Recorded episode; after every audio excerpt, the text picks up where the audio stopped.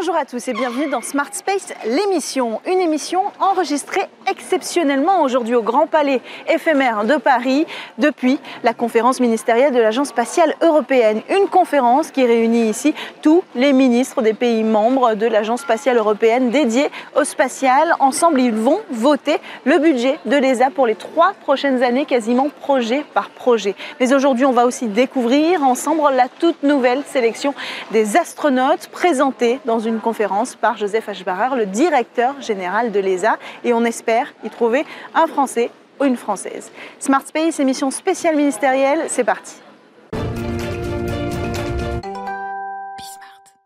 Aujourd'hui, c'est 17 milliards d'euros ou presque qui vont être consacrés à l'Agence spatiale européenne.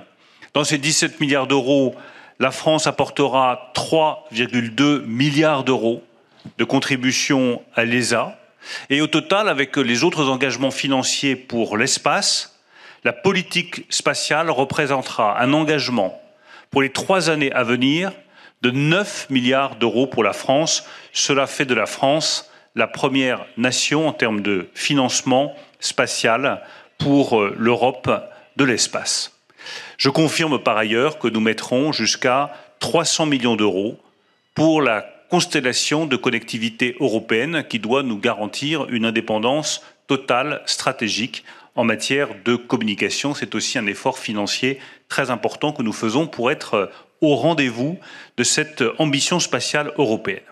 16,9 milliards d'euros, un budget record obtenu aujourd'hui par l'Agence spatiale européenne à Paris. Ce ne sont pas euh, les 25% espérés par Joseph Ashbarer et annoncés il y a euh, quelques semaines, mais quand même un budget record. Je vous propose d'écouter Bruno Le Maire au micro de Smart Space. Bonjour euh, Bruno Le Maire, 3,2 milliards de budget proposé par la France au budget de l'Agence spatiale européenne. C'est plus qu'il y a trois ans Tout simplement parce que avec le président de la République, nous avons voulu réaffirmer l'ambition spatiale française. Euh, cette ambition spatiale, à quoi est-ce qu'elle sert? Parce que beaucoup de nos compatriotes peuvent se dire c'est beaucoup d'argent pour faire quoi? D'abord, c'est beaucoup d'argent pour le climat. L'espace, c'est ce qui permet d'observer l'évolution euh, du climat, d'observer les émissions de CO2, voir quel pays pollue, quel pays ne pollue pas, quel site industriel pollue, quel site industriel ne pollue pas. Donc d'avoir des données objectives pour accélérer la lutte contre le réchauffement climatique et prendre les bonnes décisions en matière euh, climatique. Donc ça, c'est la première raison. La deuxième, c'est notre indépendance et notre souveraineté en matière de communication. On n'a aucune envie que tout le monde puisse écouter nos communications, pirater nos communications. Donc ça passe par une ambition spatiale. La troisième, c'est l'exploration de l'espace, un volet plus scientifique. La France est une grande nation scientifique, une grande nation de science, donc elle souhaite participer aussi à cette interrogation sur les origines de l'univers, euh, apporter ses propres réponses. Ça suppose d'être plus indépendant en matière spatiale. Est-ce qu'on peut dire à un certain moment, quand on regarde l'enveloppe globale proposée par Elisabeth Borne de 9 milliards, 3,2 milliards finalement sont donnés au, budget de l'ESA, est-ce qu'on peut dire qu'on priorise quand même l'investissement national plutôt que de tout mettre euh, dans le budget européen? Non, je crois que les deux sont parfaitement complémentaires. Il n'y a pas d'ambition spatiale nationale euh, sans le relais européen. Euh, et je n'ai eu de cesse de le répéter pendant toute cette conférence.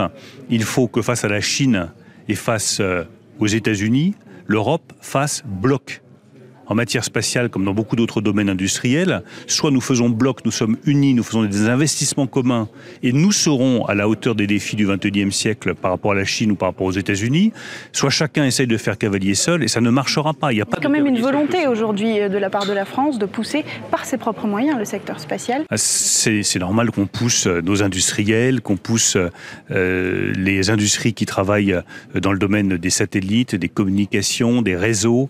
chaque nation fait de même. Mais ensuite, on rassemble ces efforts pour participer à cette aventure spatiale européenne. Pendant cette conférence, vous avez aussi euh, signé un nouvel accord avec l'Allemagne et l'Italie pour la souveraineté des lanceurs. Vous aviez déjà euh, entamé euh, ces travaux avec eux de collaboration pour s'assurer de, privilégier les, les, lanceurs européens. Qu'est-ce qui a changé avec ce nouvel accord?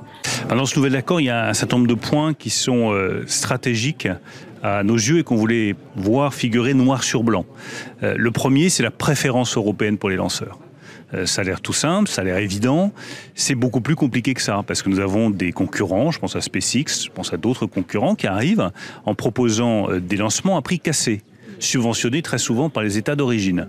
Donc nous, nous avons voulu dire, quand on a nos propres lanceurs, Ariane et Vega, ben, on utilise ses propres lanceurs. C'est mieux que d'aller payer les lanceurs euh, étrangers. Euh, donc ça, c'est un premier principe qui a été réaffirmé dans cet accord, la préférence européenne en matière de choix des lanceurs. Deuxième chose qui était importante pour nous, c'est que on revienne sur le principe du retour géographique. Alors c'est un principe un peu technique, mais qui fait qu'on calcule à l'euro près le retour direct dans tel ou dans tel État. Le problème, c'est que euh, c'est pas très pertinent du point de vue économique. Et très souvent, ça aboutit à des surcoûts euh, qui sont pas forcément très bons. Euh, donc du coup, euh, essayer d'avoir un retour géographique plus efficace et plus compétitif, je pense que c'est une bonne évolution. Et la troisième évolution qui nous tenait très à cœur, c'est de dire c'est très bien d'avoir des très grandes entreprises qui travaillent dans le secteur spatial, mais il y a des super startups qui sont très disruptives, qui apportent des solutions nouvelles. Il faut leur faire une place dans l'aventure spatiale nationale et européenne. Ça, c'est un troisième principe que nous avons fixé avec l'Italie et l'Allemagne. Et je pense que c'est une très bonne chose. Qui a donné naissance à SpaceX aux États-Unis. C'est, je pense, ce qui donnera naissance aussi à, des technologies de rupture en Europe. 16.9 billion, so close to 17 billion. And this is something which is quite remarkable. And I really would like to say that uh, This is a, a, large increase, almost 17% compared to the previous ministerial conference. So this is a, a very significant increase. But you have to see this figure in context. Today we have a financial crisis, we have inflation, we have an energy crisis, we have, of course, uh, still a situation in the economy coming out of COVID, which is still a challenge for many. And despite these circumstances, with inflation being so high, I have to say that I'm very impressed, very impressed by this figure, uh, which uh, has, has been achieved overall. And this is very significant, and this is really the work of all the member states. You ministers, uh, you heads of delegations uh, back in the member states who have, I know, worked extremely hard to convince your finance minister or your head of state that this is necessary to bring Europe forward in order to really not only not miss the train, but show where we are leading and where we are good. And you see here the breakdown of these various uh, activities. Globalement, tous les départements ont reçu euh, un budget en augmentation, particulièrement celui des télécommunications. Alors on est avec Elodie Vieux aujourd'hui, directrice du département des télécommunications. Bonjour Elodie. Bonjour. Alors combien vous avez reçu précisément aujourd'hui? Alors aujourd'hui nous avons reçu 1,9 milliard hein, pour le directorat des télécommunications et des applications intégrées. Donc c'est grande, un grand soulagement euh, pour toutes les équipes qui ont travaillé pendant un an et demi. Donc c'est une grande réussite pour nous. Euh, c'est une augmentation de 25% par rapport à la ministérielle euh, de 2019. Donc c'est euh, trois nouveaux programmes. Donc euh, nous avons Artes, qui est le programme des télécommunications euh, bien établi, qui euh, renforce la compétitivité de l'industrie. Et nous avons trois nouveaux programmes. Le premier, c'est le programme de Secure Connectivity, qui va être le programme de l'ESA, qui va amener euh, un support à l'ambition menée par la Commission européenne. Thierry Breton, c'est cette fameuse constellation qui s'appelle Iris? Exactement. Exactement, c'est la constellation Iris de Thierry Breton. Et euh, nous, nous avons un programme ESA qui va euh, venir euh, aider en partenariat le développement et la validation de cette constellation. Nous avons un nouveau programme Civil Security from Space qui combine des capacités de télécommunication et d'observation de la Terre pour fournir des services aux acteurs de sécurité pour la protection civile.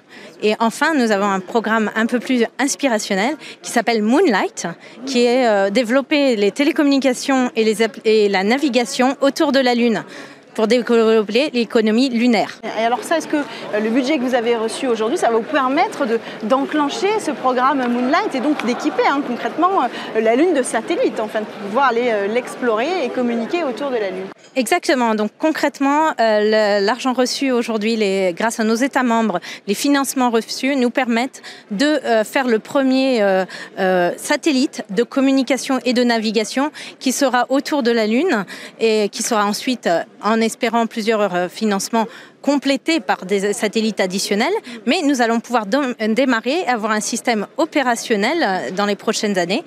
On a à peu près 150 missions qui sont prévues pour la Lune dans les dix prochaines années. Ces missions pourront bénéficier de ce satellite pour de télécommunications et de navigation pour pouvoir développer après des services autour de la Lune, mais aussi des services sur la Lune de télécommunications.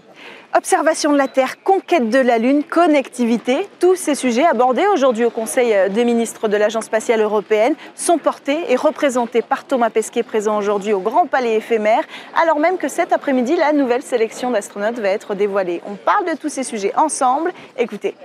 Bonjour Thomas Pesquet, ici on est euh, à la ministérielle de l'ESA. Vous êtes là pourquoi Pour représenter les ambitions de la ministérielle? Quelles sont-elles concrètement? Oui, on est là pour représenter un peu tout ça. Le spatial parfois ça peut être un peu virtuel, on envoie des choses, ça se passe très loin. Nous on est un peu les seuls trucs qui reviennent de, l'espace pour en parler, donc on a ce rôle-là de l'incarner. Euh, les enjeux, bah, ils sont clairs. Hein. Euh, ça va engager nos budgets pour les trois prochaines années, mais pas seulement, parce qu'on va lancer des projets aujourd'hui qui ont duré très longtemps.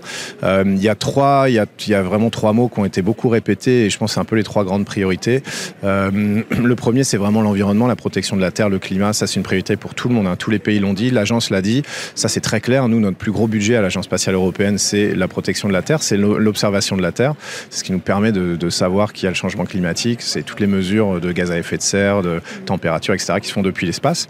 Ça, très clair pour tout le monde. L'accès à l'espace, l'accès à l'espace, c'est la fusée Ariane, mais c'est toute une gamme de lanceurs. On a besoin de cette indépendance beaucoup compté sur euh, nos collègues russes à une époque pour nous envoyer dans l'espace. On voit bien qu'aujourd'hui, les choses peuvent changer assez vite. D'ailleurs, il y a eu un accord, Bruno Le Maire a signé un accord avec l'Italie et l'Allemagne pour la souveraineté. Absolument, pour la souveraineté, c'est important. Euh, parce que justement, ben, j'allais le dire, c'est une question de souveraineté. Enfin, on est en train de le dire, c'est une question de souveraineté. Aujourd'hui, on, on, dépend un peu de nos amis américains, c'est très bien, mais on a envie d'être maître de nos propres affaires. On pense que l'Europe est un peu plus mûre maintenant. Euh, le troisième, c'est vraiment la, la, science, la découverte, l'exploration. Euh, ça, c'est des choses, les gens parfois ont un peu plus de mal à se représenter. Il y a des applications pratiques du spatial, communication, etc., navigation, météo. La science, l'exploration, on se dit, oh là, tout ça, c'est très loin. Mais on pense que euh, mettre 10% de notre budget là-dessus, euh, c'est pas une erreur. C'est, encore une fois, nos priorités sont claires. On, met le paquet sur le, présent, la protection de l'environnement, mais on essaie de pas hypothéquer le futur des choses qui vont nous apporter bah, peut-être un leadership technique, technologique, scientifique dans 10, 20 ans, 30 ans pour que l'Europe reste ce qu'elle est aujourd'hui. On parle beaucoup des relations avec les États-Unis, notamment depuis les accords Artemis, mais ça, ça date euh, pas d'hier. Il y a la Chine qui fait une montée en puissance aussi. Est-ce que votre rôle, c'est d'être euh, ce liant entre, entre les différentes agences spatiales européennes? On, essaye, on essaye. C'est vrai qu'on a eu, euh, nous, on a, on a commencé à parler à nos collègues chinois il y a très très longtemps. Hein. Les Américains n'ont absolument pas le droit de leur parler. Le Sénat américain dit non, non, non, ça c'est un pays communiste, l'armée populaire de Chine qui, gère le programme. C'est quand même un peu touchy. le spatial, par nature, hein, c'est le, lieu des coopérations parce qu'il n'y a pas de frontières là-haut. J'enfonce des portes ouvertes, mais c'est évident parce que les budgets sont importants. On a besoin de mettre nos ressources en commun parce que ça bénéficie à tout le monde. Euh, donc on se parle, nous on est les champions du monde de la relation internationale en Europe parce qu'on met 22 pays au sein de l'ESA autour de la table, il faut se mettre d'accord, c'est pas toujours facile. Quand après on en a un ou deux en plus, que ce soit les États-Unis ou les Chinois, on y arrive toujours. Euh, non, non, on est là pour ça aussi aujourd'hui. On, a l'unité dans la diversité un peu hein, en Europe. On essaye, euh, la, force c'est que chacun est différent, chacun a ses points forts. C'est difficile, c'est sûr, c'est plus difficile de s'entendre quand on est une famille nombreuse que quand on est fils unique. mais on, pense que la Russie, ça a été plus Mais on pense que les résultats ben, on valent, la chandelle. C'est pour ça qu'on travaille fort depuis trois jours et depuis des mois pour préparer cette échéance. Dernier mot, on va découvrir la sélection euh, des nouveaux astronautes qui vont venir à vos côtés hein, euh, faire l'émission. On ne va pas vous remplacer, c'est important quand même de le rappeler. pas du tout. Ils vont venir à vos côtés faire l'émission d'exploration. Euh, vous, il y a dix ans, le même jour, prêt à être révélé au monde entier, si j'ose dire. Vous étiez comment? Euh, eh ben on était, on savait vraiment pas à quelle sauce on allait être mangé en fait. On, ça, a été, on a été jeté un peu dans le grand bain. On nous a dit bah voilà un polo de, l'agence spatiale, voilà euh, euh, trois conseils pour les relations publiques et hop c'est parti. On est rentré dans la grande salle de l'ESA. Je me rappelle, on n'en menait pas large, hein, très honnêtement. C'est le truc le plus effrayant que j'ai fait de ma carrière d'astronaute. À côté de ça, aller dans l'espace, c'est rien du tout. mais je pense qu'aujourd'hui ils vont être un peu plus préparés. Euh, non, non, je, moi je me revois, c'était, c'était incroyable. Je, je, me demandais ce qui m'arrivait.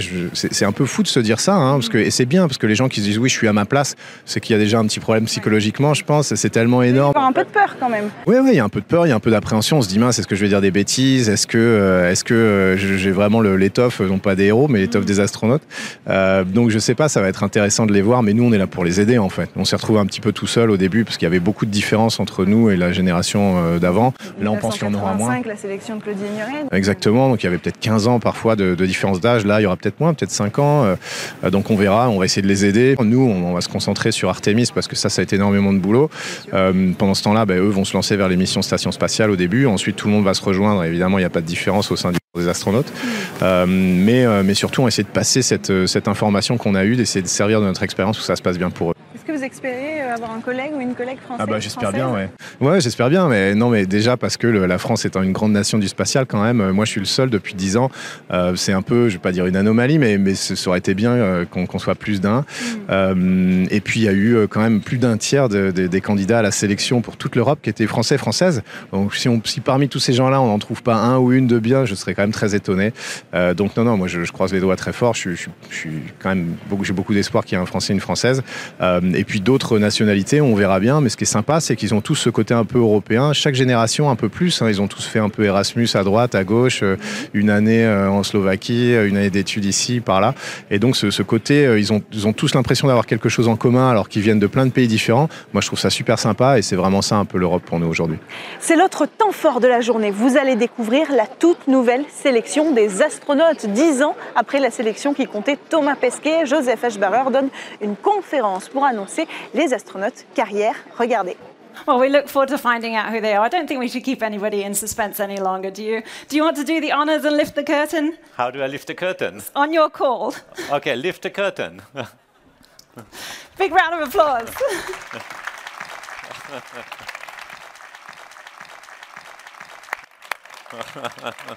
wow. This Isn't this so much fun? Lots of smiles that we're seeing here on the stage. Anthea Comalini. Rosemary Coogan. Sara Garcia Alonso.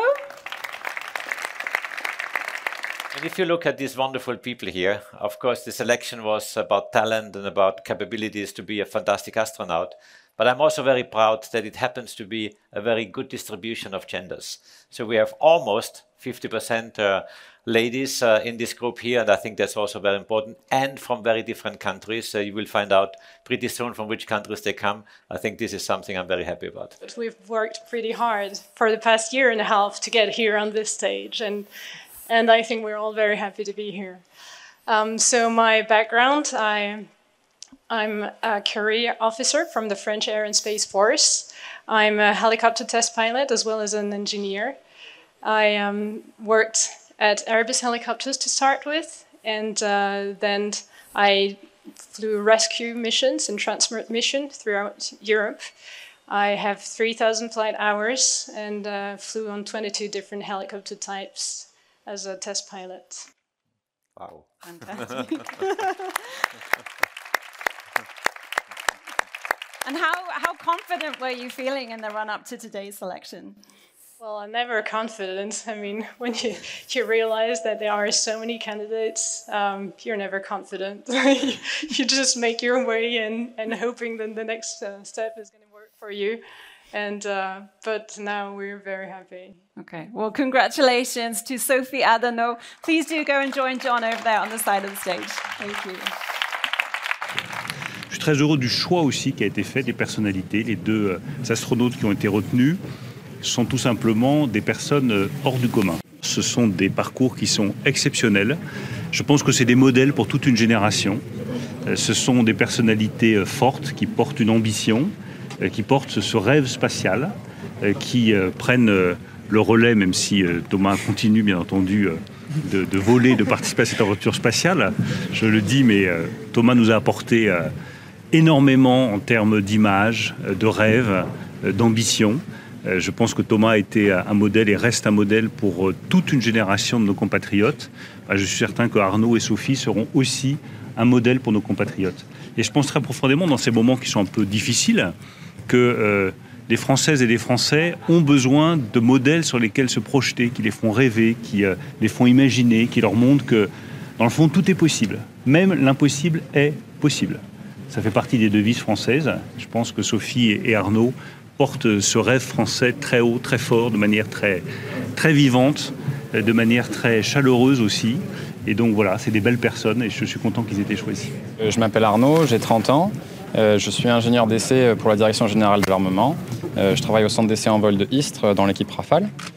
J'ai aussi une formation de pilote militaire et j'ai travaillé pendant quelques années chez une compagnie qui s'appelle Comex en tant que plongeur professionnel il y a quelques temps.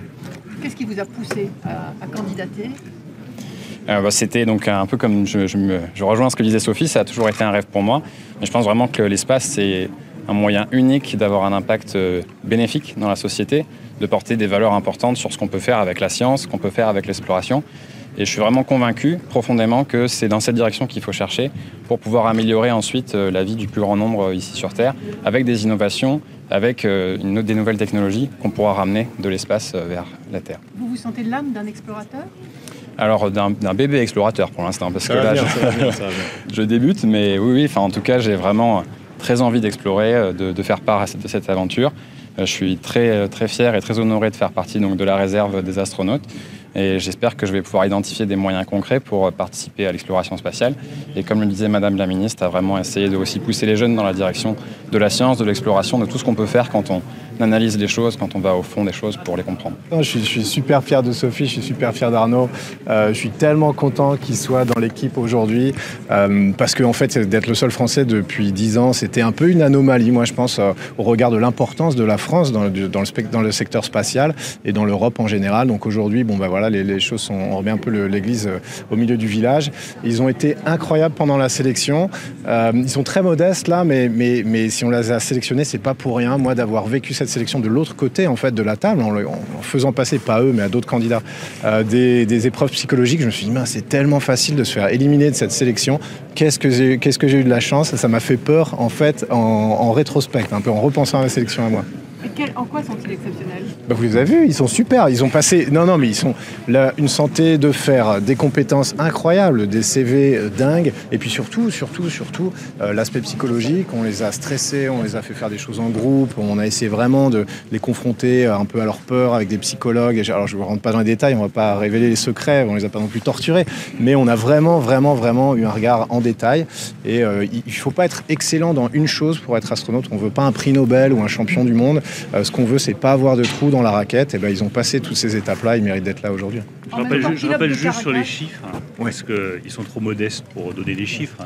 Euh, il y avait 24 000 candidats. 24 000 candidats européens. 8 000 candidats français. Et euh, à la fin, on a deux astronautes français, une française, un français.